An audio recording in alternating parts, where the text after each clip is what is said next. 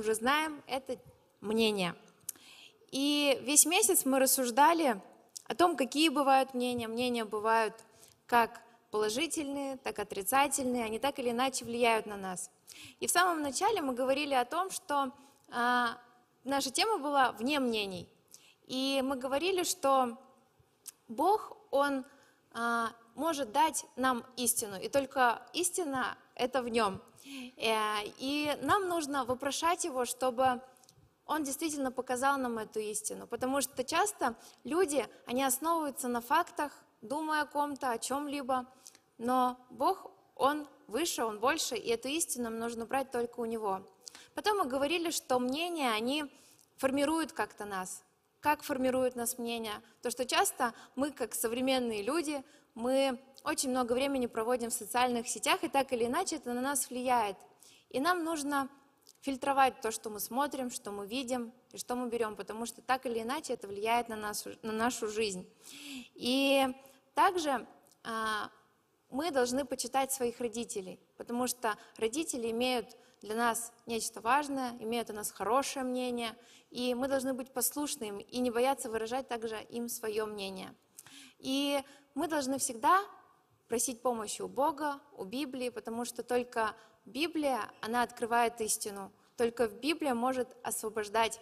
И прошлое воскресенье а, также была тема, а, как вообще а, нам нужно быть, в общем, нам осторожным в своих мнениях, потому что мнение на нас влияет, и нам нужно а, бежать от сплетен, потому что сплетен действительно много как в мире, так и в церкви, и нам нужно сторониться сплетен. И если где-то что-то, кто-то о ком-то говорит плохое, мы должны нести свет, мы должны нести а, истину.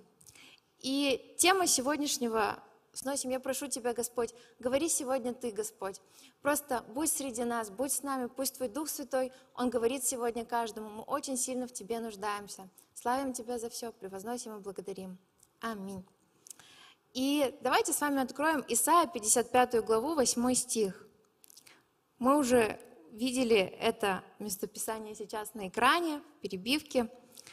А, Исаия 55, 8. И вот Бог говорит через пророка, «Мои мысли не ваши мысли, не ваши пути, пути мои, говорит Господь. Но как небо выше земли, так пути мои выше путей ваших, и мысли мои выше мыслей ваших». И о чем здесь вообще говорится? Здесь говорится о том, что у Бога о нас есть мысли. Бог думает о нас. И Бог, Он не просто думает – он имеет для нас какой-то путь, какое-то предназначение. И у Бога о нас есть мнение. Повернись к соседу и скажи, у Бога о тебе есть мнение. И как написано то, что у Бога действительно есть мнение о каждом из нас. И это мнение, оно возвышено, оно прекрасно, оно превосходит все наше понимание. Мы как а, люди плотские, мы можем, наверное, познать вот это вот мнение Бога, мысли Бога лишь, может быть, на один процент. И часто мы сталкиваемся с каким-то а, неправильным мнением или о нас, о нашей жизни, вообще о том, что нас окружает. Может быть, кто-то нам что-то говорит. Но написано, что Божьи мысли, Божье видение, Божьи пути, они намного превосходят путей наших. И давайте дальше откроем Псалом 138, 15, с 15 по 17 стих.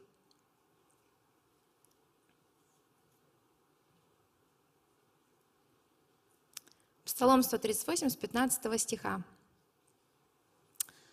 «Не сокрыты были от Тебя кости мои, когда я созидаем был в тайне, образуем был во глубине утробы. Зародыш мой видели очи Твои. В Твоей книге записаны все дни, для меня назначенные, когда ни одного из них еще не было. Как возвышены для меня помышления Твои, Божии, и как велико число их». И здесь говорится, здесь Давид пишет о том, что у Бога действительно о нас есть мысли. И не просто мысли, а этих мыслей о нас много. Бог много думает о тебе. Им думает даже тогда, когда тебя еще не было. Он уже что-то думал о тебе. Часто мы, когда видим друг друга, у нас возникает какая-то мысль. Например, мы увидели человека, и что-то подумали о нем. Но Бог, Он еще до того, как Он нас еще не видел, но Он, он о нас уже думал. И эти мысли были намного-намного превосходящие мысли наших. И как вначале говорили, то, что а, у Бога есть не просто мысли, но есть пути. И часто, вот, а, например, мы подумали про человека, но дальше как-то дальше этого не идет. Вы, например, увидели меня, у вас есть, сложилось какое-то обо мне мнение, но вы, может, подумали, может быть, не подумали, но Бог, Он не просто думает о нас, а Он приготовил также для нас путь, путь, по которому нам идти. И знаете, этот путь, он не всегда э, очень такой простой, легкий, и если даже Бог говорит, что этот путь, он превосходит наше понимание, то зачастую этот путь, он не просто там лежит, может быть, там не через лепестки роз, э, через золотые дорожки, там перед нами красная дорожка будет, и все у нас будет легко, потому что с нами Бог, потому что Он думает о нас хорошо. Нет, часто бывают сложности. Если вспоминать историю об Иосифе, а, мы знаем, что братья, они предали его, он попал в рабство. И, в принципе, вот на этом уже можно было ну, заканчивать. Но Иосиф знал мнение Бога о себе. Написано, что а, Бог разговаривал с Иосифом через сны. Он говорил, кем он будет. Иосиф прекрасно знал мнение Бога о себе. И когда в его жизнь пришли эти трудности, когда братья продали в рабство, он там показывал хороший пример, и написано, что Бог был с ним. И дальше написано, что а, он не просто попал в рабство, потом дальше он попал в тюрьму. И в тюрьму он попал, чтобы потом попасть в дворец фараона и принести спасение всему израильскому народу. По сути, израильский народ сейчас есть, потому что Иосиф проходил эти трудности. И прежде чем пройти эти трудности, Иосиф знал мнение Бога о себе. И что вообще такое мнение? Мы уже немного затрагивали эту тему в самом начале. Мнение – это взгляд или суждение о чем-либо, о ком-либо, но это не обязательно основано на фактах. Как мы с вами формируем мнение, что-то не обязательно основанное на факте, может быть, это не истина, да? И знаете, вот удивительно, но Бог, Божье мнение, оно также на фактах не основывается. Объясню почему. А, читая, например, историю царя Давида, мы все, наверное, слышали, как так или иначе, знали, что, что есть такой царь Давид, вот псалмы он написал, Бог его очень сильно любил. И многое он сделал для израильского народа. И Иисус, он называется сыном Давида. И когда мы читаем про Давида, мы действительно знаем, что Бог призвал его еще с юных лет. Но читая его историю дальше, мы можем поражаться, потому что Давид неправильные вещи делал. Некоторые факты о нем, они очень даже такие сомнительные. Мы знаем, что он с Версавией согрешил. И не просто с Версавией согрешил, он дальше убил ее мужа. Факт плохой о жизни человека. Плохой-плохой факт. А, что мы еще о нем знаем? Мы знаем, что на нем было очень много крови, что Бог даже не позволил ему построить храм. Было такое в его жизни, было такое в его жизни. Был момент в его жизни, когда он настолько как-то заблудился, потерял фокус, может быть, забыл о мнении Бога о себе, потому что Бог его ну, помазал царем Израиля. Но в какой-то момент он пришел к врагам и сказал, а давайте нападем на Израиль. И он чуть ли не пошел с ними, но Бог его вовремя остановил. И вот мы знаем все эти факты. Но Бог говорит, Давид – это муж по сердцу моему. И он, у Бога было не просто такое мнение о нем, что вот муж по сердцу моему – у Бога был также, также путь для него. И удивительно, что когда даже Давида не стало, когда Давид умер, были другие поколения после царя Давида, и Бог говорил к этим поколениям, когда они где-то оступались, начали приносить а, в жертву другим богам и делали много тоже неправильных вещей, Бог говорил им, ради предка вашего Давида я не буду вас истреблять. Бог очень сильно любил Давида, у него было мнение о Давиде выше фактов, которые видели люди. И почему? Потому что Бог, Он видел дальше. Божьи мысли не наши мысли. Он видит нечеловеческими глазами. А, он знает сердце Давида. Он знал то, как Давид его любит. Он знал, как а, Давид кается перед ним. Он видел его сердце, которое было полно раскаяния. И Бог, Он действительно называет его мужа по сердцу своему. И Божье мнение, оно не основывается, не основывается на видимых человеческих фактах. Оно намного больше, оно намного шире. И мы должны учиться видеть так же, как видит Бог. А, и я думаю, что у каждого из нас бывают такие моменты в жизни, когда нам кажется, что мы какие-то факты о нас, они не очень-то хорошие, что, может быть, прошлое какое-то плохое, может быть, до сих пор мы делаем какие-то неправильные вещи, где-то кого-то осуждаем, где-то сплетничаем, где-то допускаем какие-то грехи непонятные в своей жизни. Или нам кажется, что мы недостаточно талантливые, недостаточно смелые, недостаточно одаренные. И много-много-много, что нам кажется, и у нас у самих сформировывается мнение о себе плохое. И оно, в принципе, может быть и на фактах основано, да, может быть, мы грешим, да, делаем какие-то неправильные поступки. И бывает такое, что еще у других людей мнение о нас тоже сформировано, в принципе, на фактах, и оно тоже о нас не очень. Расскажу вам историю, она была э, года два назад, наверное, это было. Э, я сама по себе человек стеснительный, спокойный, тихий, и а, я приехала в Пермь три года назад. И вот я, мы, я только закончила проект, закончила библейскую школу, осталась здесь служить. И спустя там какое-то время, маленькое, ко мне подходят и говорят, Сима, можешь, пожалуйста, провести урок на библейской школе? Я такая думаю, что вы точно меня хотели попросить? Мое мнение о себе было тогда, ну, думаю, что я скажу? Я не такая смелая, я не такая, там, может быть, умная, чтобы проводить э, библейскую школу, не такая опытная, точнее, да, а, не такая опытная. Я не заканчивала никакие теологические университеты, я мало опыта имею, мало знаний имею. Какой я учитель? Я вообще не учитель. Но я в послушании подготовилась, готовилась и прихожу на библейскую школу, и что вы думаете? А, идет прославление, потом идет молитва, и вот уже нужно выходить, и такая тишина, я иду а, по, вот по этому коридорчику, и сзади слышу голос, вот просто на весь кабинет. Там одна женщина, она уже такая в возрасте была, и она просто на весь кабинет такая, а это кто? А ты кто? А лет-то тебе сколько? И я иду и думаю, нет, пожалуйста, нет. Я сама так о себе думаю, у меня у самой о себе такое мнение. Я понимаю, что у людей это тоже такое мнение. И оно на фактах основано. Сколько мне лет?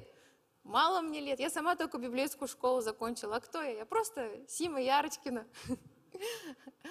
Вот. И прохожу дальше, и она спрашивает, а дети-то у тебя есть? И слава богу, там на первом ряду сидел Игорь, и он сказал, что ей 35, и у нее 10 детей. Перевел всю шутку, все посмеялись, и я продолжила как бы урок, начала урок. И я говорила о евангелизации, о призвании, о том, что наша миссия – это нести Евангелие. И что удивительно, что Бог, Он просто превзошел все мои ожидания. Я понимаю, что своими силами я ничего подобного не могу делать. Я стеснительная, у меня мало опыта, я мало знаю. Но потом подходили люди, подходили взрослые люди, пожилые люди, и мы с ними молились о том, чтобы а, их неверующие, может быть, друзья, родственники, они спасались. И после вот этого урока ко мне еще на протяжении долгого времени подходили и благодарили то, что у них появилось какое-то вдохновение идти и говорить. И я тогда думала, мнение Бога, оно намного больше превысило каких-то фактов, какие-то факты обо мне, как я о себе думаю. Все же по факту то, что я маленькая, я просто девочка и так далее. И люди даже так думали. Но Бог, но Божьи мысли, они во много, во много превышают мысли наши. Его пути, они неведаны, они нам непостижимы, но мы должны прислушиваться к ним. И есть ли из вас люди, кто живет, может быть, в каких-то маленьких поселках или приехал из маленьких городов, маленьких поселках? Я вот сама из небольшого города – у нас население 30 тысяч человек. Есть такие люди, вот кто из маленьких городов? Таких много. И я думаю, все вы знаете, всем вам известно, что вот в маленьких городах, когда что-то произойдет, какая-то ситуация, какое-то событие, это очень-очень быстро разносится э, по всем вообще домам, по всем семьям, и все об этом говорят еще долго. И иногда бывает, что произойдет какая-то незначительная ситуация, но про это так раздуют, что как будто произошло что-то сверх-сверх-сверх. И часто это мнение, мнение других людей, оно очень сильно коверкается. И получается такой глухой телефон. Однажды, а, я еще тогда жила в Благовещенске, училась в школе, и мои родители, а, они уехали куда-то в другой город, а, а мои родители, они служат в церкви, они были в церкви вот от самого начала, как у нас появилась церковь в Благовещенске, они там пастора. И вот мои родители уехали куда-то, и мы с сестрой опаздывали на репетицию, вызываем такси, приезжает такси, мы садимся, и водитель с таким удивленным взглядом смотрит на нас и говорит, а вы знаете вообще, куда вы едете? Мы такие, конечно, знаем, в церковь. Они такие, нет, это не церковь. А вы знаете, кто там вообще всем этим управляет? Мы такие, кто? И она говорит, Яшкин. Мы такие, ну, вообще-то не Яшкин, а Ярочкин, да? Вот. И как бы имя даже сковеркано, фамилия сковеркана. И потом он начал говорить какие-то вообще нелепые факты о, о церкви, о нашей семье. И мы едем, улыбаемся, слушаем и думаем, ужас какой. Люди просто по глухому телефону передали много-много разных странных фактов. Еще одна была история, когда мы поехали также с моей сестрой, с родителями там служить в другую деревню, а, мы приехали туда, я тогда училась в классе первом, я сейчас вам еще расскажу, почему я это рассказываю, это все не просто так. А, мы приехали в другую деревню, мы там играли с маленькими там, детьми тоже, мы сами были небольшие. И эти ребята нам говорят, вот там на другой, на другой конце улицы есть дом. И там живет одна женщина, и она очень-очень там плохой человек. Она подзывает детей, дает им конфеты, а потом заталкивает себе домой и бьет их палками. Мы думаем, что такое? И начали рассказывать всякие, короче, истории, что это очень-очень страшно, что туда вообще нельзя ногой ходить. А мы смотрим, дом-то вроде нормальный, ну, не какая-то там ведьмина избушка, не, не что-то такое страшное. Ну, как бы испугались, обходили стороной, Потом мы были там какое-то время еще в этой деревне, и помню, идем в магазин, и этот дом стараемся стороной обходить. Мы эту женщину в глаза не видели, но нам столько про нее рассказали, что она ходит по городу, она, ой, по, по этому поселку, материт всех, что вообще матерится, ругается. В общем, такая вот непонятная, странная женщина. И потом проходит какое-то время, и мне уже было лет 15, и мы снова поехали вот в этот поселок, и я спрашиваю – а вот та женщина, вот как бы, где она, что она, как она. И уже взрослые люди, они улыбались и говорят, да это просто женщина, а, она пережила вот несчастье в своей жизни, у нее умер муж, умерла дочка рано, и она просто закрылась от всех. Да, может быть, она где-то была строгой, была злой, но она никогда никого палками не била, никогда там детей не воровала, ничего такого не делала. И вот эти мнения людей, они разрастались, и очень-очень сильно перевирались. То есть они уже были исковерканы, и получался вот такой глухой телефон. То есть сказали одно, есть на самом деле одно, но выходит что-то такое страшное, что-то такое невообразимое. И в Библии написана одна история, она записана в Марка, 5 главе, с первого стиха. Мне очень нравится эта история. Она одна из моих самых любимых историй в Библии, я о ней часто говорю, и давайте прочитаем с первого стиха. «И пришли на другой берег моря, в страну Гадаринскую. И когда вышел он из лодки, тотчас вышел, встретил его вышедший из гробов человек, одержимый нечистым духом. Он имел жилище в гробах, и никто не мог его связать, даже цепями, потому что многократно был он скован, оковами и цепями. Он разрывал цепи и разбивал оковы, и никто не в силах был укротить его. Когда ночью и днем в горах и гробах кричал он и бился о камни, а, увидев же Иисуса издалека, прибежал и поклонился ему. И, вскричав громким голосом, сказал, «Что тебе до меня, Иисус, Сын Бога Всевышнего? Заклинаю тебя Богом, не мучь меня». Ибо Иисус сказал ему, «Выйди из него дух нечистый». И с 18 стиха мы также прочитаем. Мы пропустим историю, там дальше Иисус, Он изгоняет вот, эти, вот этот легион бесов, стадо свиней, и дальше уже с 18 стиха. «И когда он вошел в лодку, бесновавшийся просил его, чтобы быть с ним, но Иисус не дозволил ему, а сказал, иди домой к своим и расскажи им, что сотворил с тобою Господь, и как помиловал тебя. И пошел, и начал проповедовать в Десятиградии, что сотворил с ним Иисус. И все дивились.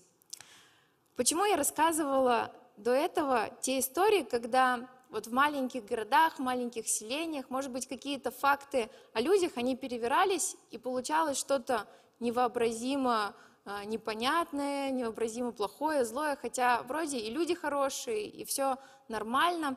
Но в этой истории как раз-таки наоборот. Какие были факты об этом человеке?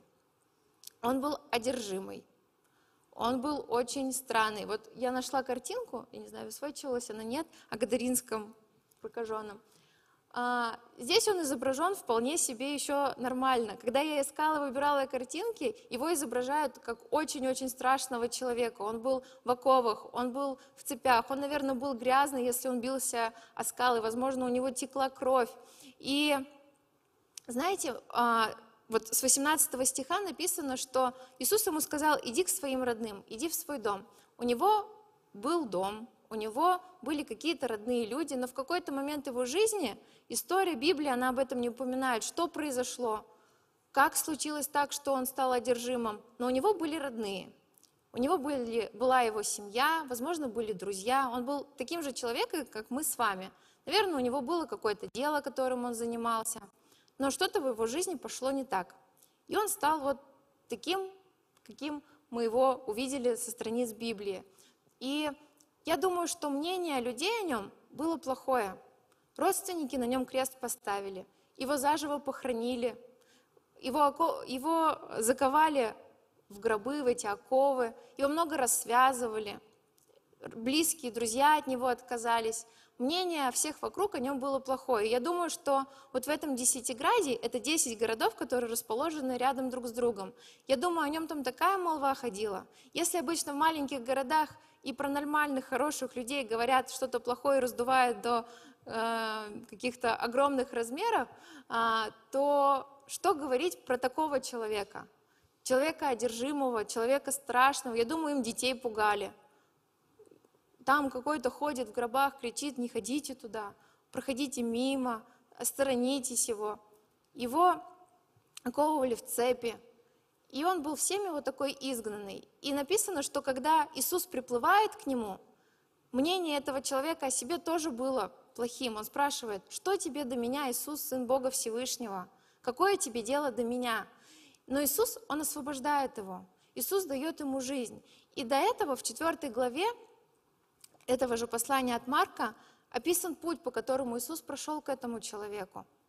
А, Иисус учит людей на том берегу, к нему подходит много-много людей, происходит исцеление, происходят чудеса, слепые начинают видеть, глухие начинают слышать, хромые ходить.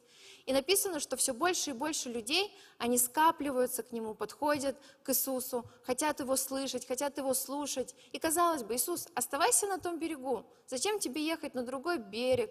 И написано дальше, что Иисус говорит своим ученикам, переправимся на ту сторону – и когда они переправляются на другую сторону, то они попадают в шторм. И Иисус в это время заснул, и ученики с Иисусом попали в шторм, и эти опытные рыбаки, они испугались. Я думаю, они столько штормов в своей жизни пережили, но этот шторм они очень сильно испугались. И Иисус усмирил шторм, и они приезжают, и я думаю, ученики, они, видя картину, что вот этот бесноватый, единственный, бежит к ним, я думаю, они очень удивились, почему Иисус вставил все то, там оставил признание, толпу, чудеса, какие-то знамения. А, можно же было там послужить, но он при, приходит к одному.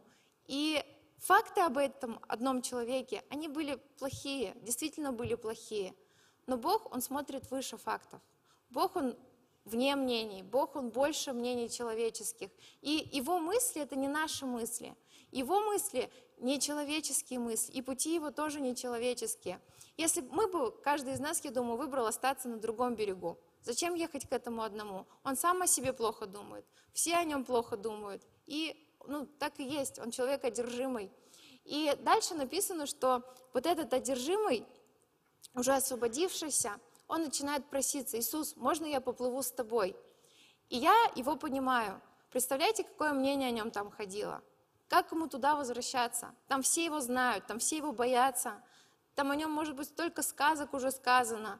А, и, конечно, его нормальная реакция, Иисус, я поплыву с тобой, мы переплывем на другой берег, там про меня никто не знает, будем чудеса делать, будем мир спасать, будем других людей к спасению приводить. Но Иисус ему говорит, возвращайся в свой дом, к родным, и говори, что я для тебя сделал. И этот одержимый, уже освободившийся, он слушается Иисуса. И написано, что он идет в свой дом, говорит там, что сделал для него Иисус. Его дом спасается. Потом дальше написано, в Луки также записана эта история. И там написано, что он пошел в свой город. И все дивились. Иисуса в этот город не пустили. Они испугались. Но этого бывшего гадаринского одержимого они послушали. И он был первым евангелистом среди язычников. Он дальше пошел по всему Десятиградию, по всем тем десяти городам, и проповедовал Евангелие. У Бога был план на его жизнь больше, чем наш план, как мы можем думать. Больше его мнение было выше, больше и божественней, чем мнение этого одержимого о себе, чем мнение толпы о нем. И Бог, Он действительно показал ему путь, по которому ему идти.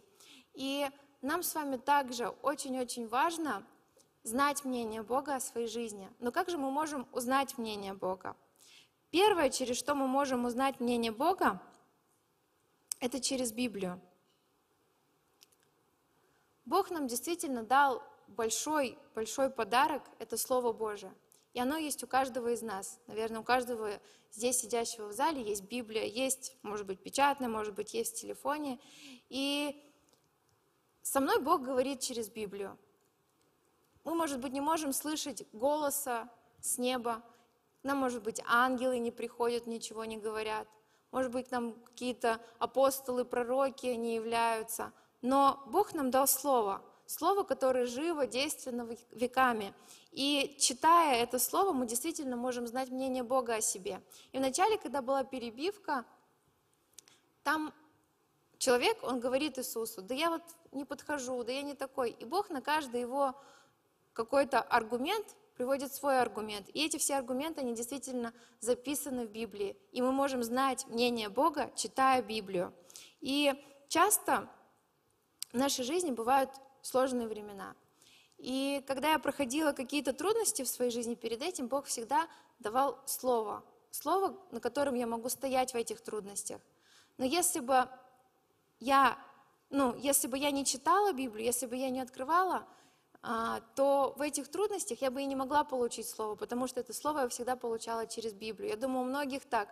Бог, Он не отправляет, Он не посылает нас в какие-то трудности, в какие-то испытания, прежде а, чем Он не даст нам слово. Но чтобы нам быть подготовленными, нам нужно действительно читать Библию, углубляться в Библию. Второе, через что мы можем знать мнение Бога, это через Духа Святого. И действительно, нам своим человеческим умом, своим человеческим представлением, нам невозможно постичь его мысли. Но Бог нам дал Духа Святого. Дух Святой — это вот действительно голос Отца, голос Бога внутри каждого из нас. И каждый из нас может иметь этого Духа Святого внутри себя — чтобы знать его мнение о себе, а вообще, а что мне дальше делать, идти мне, не идти, оставаться, бежать, что мне делать вообще в этой жизни. И Дух Святой он может открывать, потому что вот Духу Святому как раз-таки известно, Дух Святой — это Бог, Бог внутри нас. И недавно читала такую историю, а, она произошла в 19, наверное, 19-20 веке, а, в Ирландии была тоже одна такая, одно, одно такое поселение, и там не было электричества, там зажигали свечи. И вот одна женщина, она накопила много денег, чтобы в свой дом провести электричество. И она провела это электричество, у нее было дома электричество, и спустя несколько месяцев к ней пришли, чтобы э, посчитать, сколько электроэнергии она потратила. И они удивились, что электроэнергии почти не было потрачено. И у нее спрашивают, а почему вы электричеством-то не пользуетесь. И она сказала, что а, я зажигаю электричество только когда стемнеет, я на несколько минут зажигаю свет, чтобы снова зажечь свечи и выключить свет. Знаете, эта женщина, она, она подключила электричество, но она им не пользовалась. И часто также у нас происходит с Духом Святым. Мы подключены, Он есть внутри нас, но мы не приближаемся к Нему, но мы не ищем Его, мы как-то не а, проводим время с Ним, не прислушиваемся к Нему. И нам важно не просто быть подключенным, не просто иметь Духа Святого внутри себя, но также а, просто а, познавать Его, искать Его, больше молиться, пребывать в Нем. Не просто быть подключенным, но пребывать в Божьем свете, чтобы излучать этот свет. И третье, через что мы можем узнать мнение Бога, это через следование за Ним. Бог особое внимание, Иисус особое внимание а, в Евангелии приводит следованию за Ним. Когда Петр отрекся от Христа, и когда уже Иисус воскрес, и они встречаются с Петром, Иисус говорит, паси овец моих.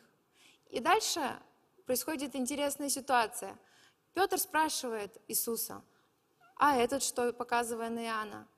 А Иисус отвечает ему, что что тебе до него, ты следуй за мной. И часто мы также смотрим по сторонам, смотрим на других людей, а что он делать будет, а вот он как делает, а вот он грешит или не грешит. Вот что тебе до него, ты следуй за мной, говорит Иисус.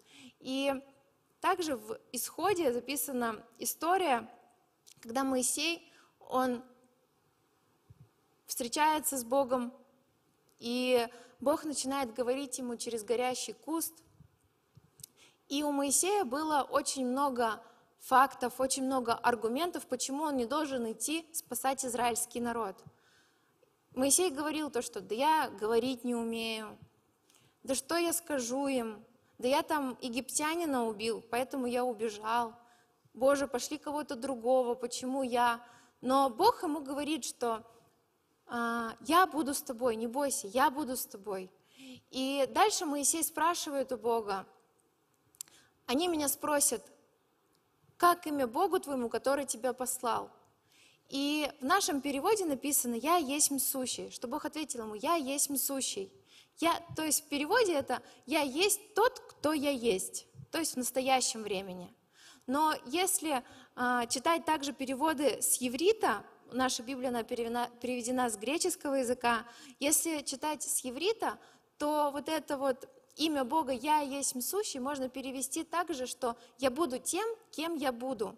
И часто Бог в наших жизнях, Он действует так, как мы себе не предполагаем. Вот когда какие-то, может быть, непонятные ситуации в нашей жизни, или нам кажется, что мы недостаточно что-то умеем, мы недостаточно что-то знаем, и, может быть, мы где-то грешим, но Бог, Он может превзойти все наши мнения, все наши ожидания, мнения других людей, и Он будет тем, кем Он будет в нашей жизни. Он будет тем, кем Он будет на нашем пути, но нам важно следовать за Ним. Бог не может открыть своего мнения, если мы не будем делать какой-то шаг – вот именно через следование за Ним мы можем делать эти шаги, и Бог будет открывать нам дальнейший путь, будет, Бог будет открывать нам следующий шаг.